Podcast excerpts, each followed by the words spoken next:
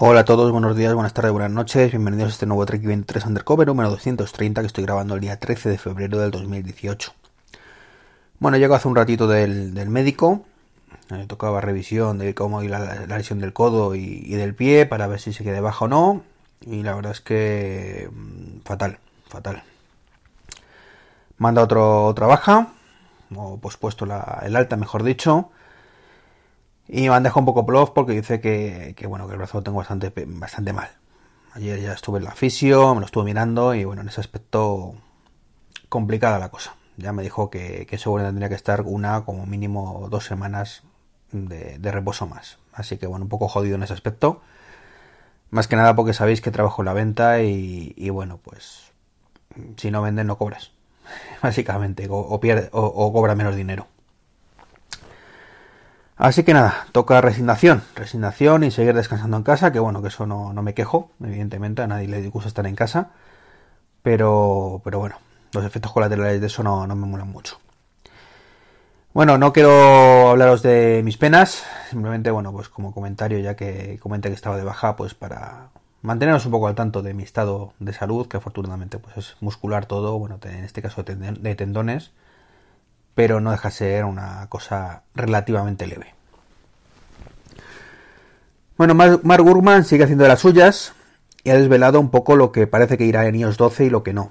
Hace unas semanas eh, se dijo que, había un comunicado interno de Craig Federici diciendo que, iban a posponer algunas mejoras de iOS 12 para centrarse en solución de bugs y, cosas de estas en, en de iOS 11, con lo cual iOS 12 iba a ser una versión un poquito like, eh, donde pues eh, tendría más prioridad, pues como digo, la, estabilidad y, los errores, o la corrección de errores antes de nuevas características.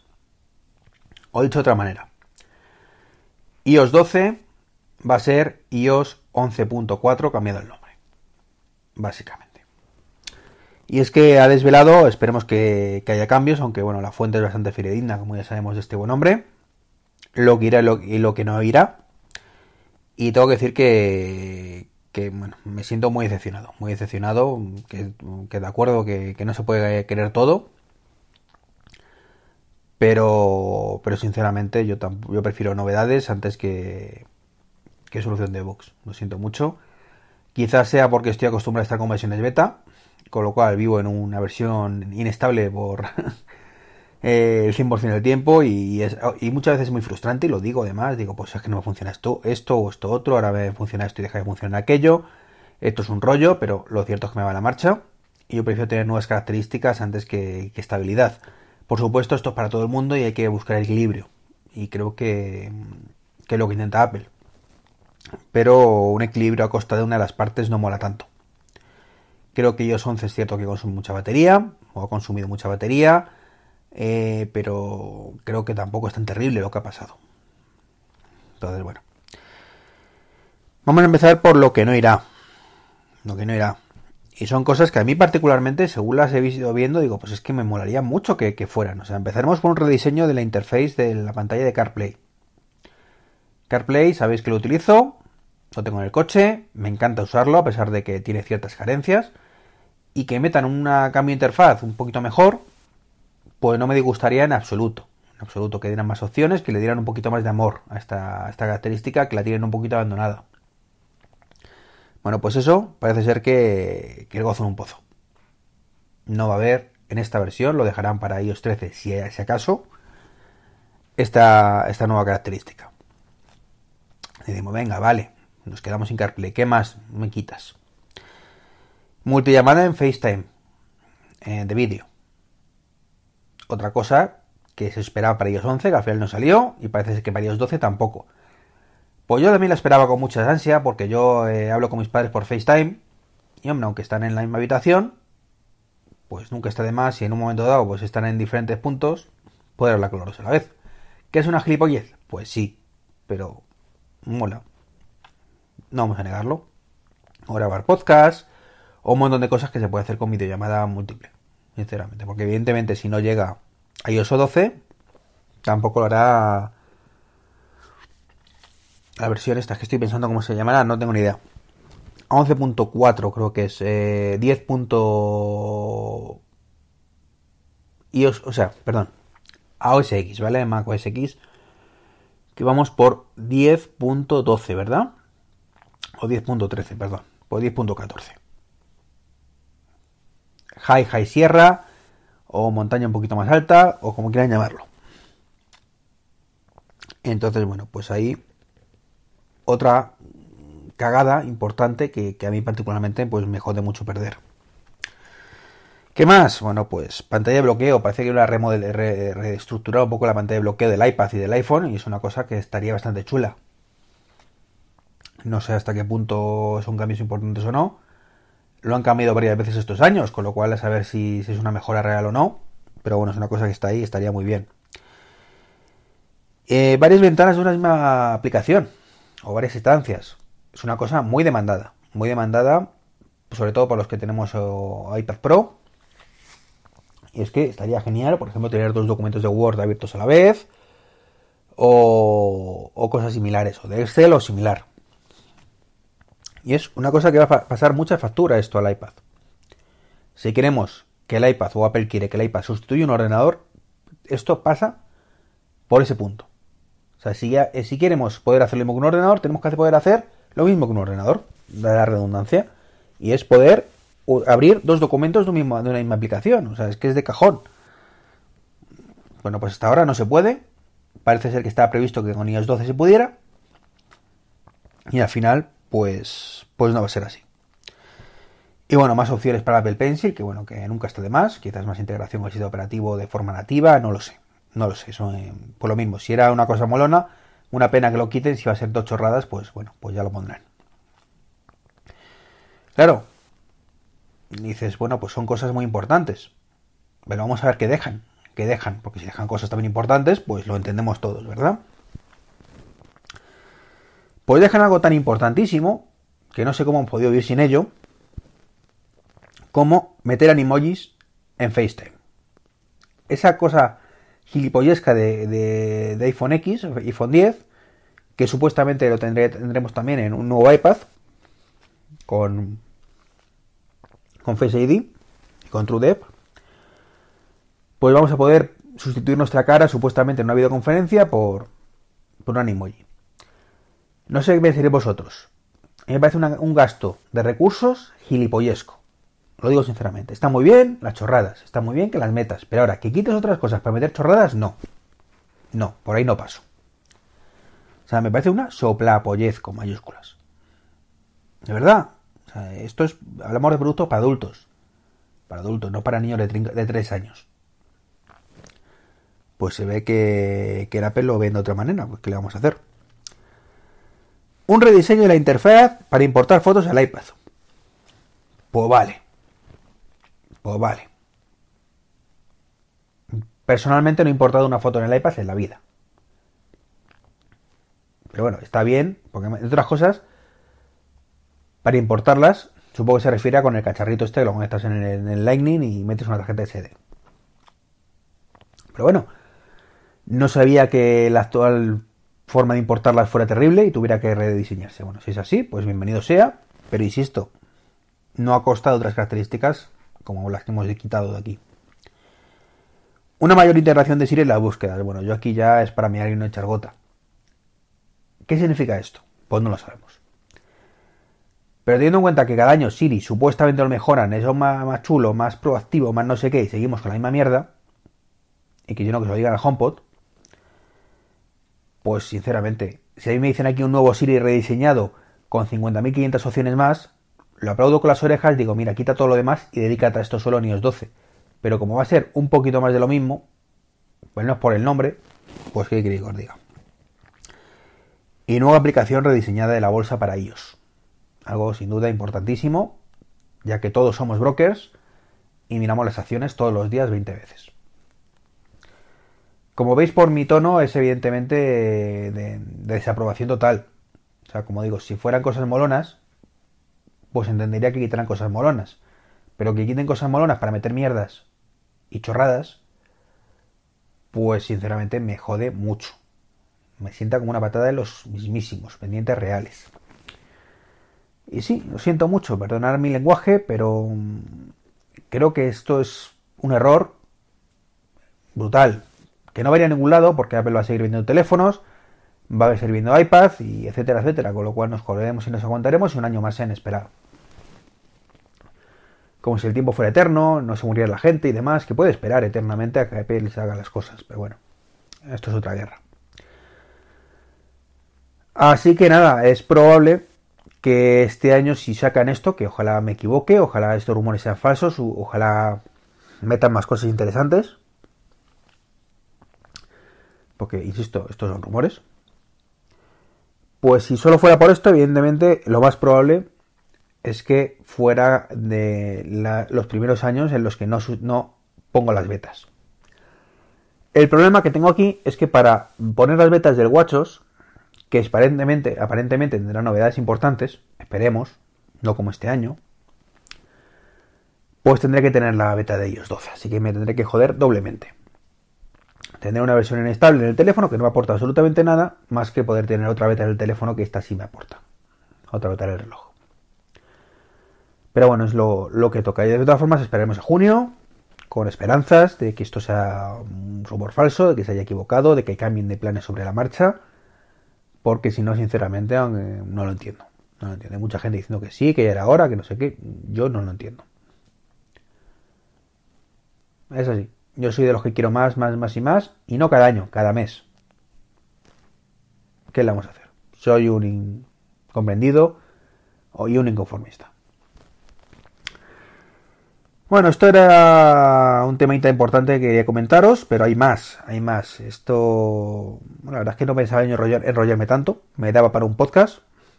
Pero bueno, hoy me ha surgido, he visto un vídeo muy interesante de JM Ramírez, eh, Pronto Pro. Os aconsejo que echéis un vistazo a su canal, de, también eh, hace el podcast más de teclas, más que teclas, perdón. Un podcast que también lo recomiendo. Donde analizaba uno de los últimos productos lanzados por Xiaomi y me he quedado a cuadro, sinceramente, cuando lo he visto. Ya no es cuestión de que el producto sea bueno, sea malo, sea mejor, sea peor. Que puede ser la pera limonera. Pero es una puta cartera. De verdad. De piel.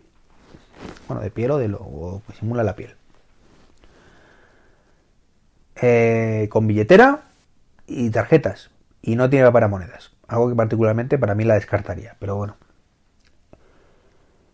Eh, bueno, y, explico esta parte. Diréis, ¿cómo puedes descartar una porque no hay monedas cuando tú no ibas efectivo? Efectivamente, pero yo cuando llevaba cartera era vital llevar monedas.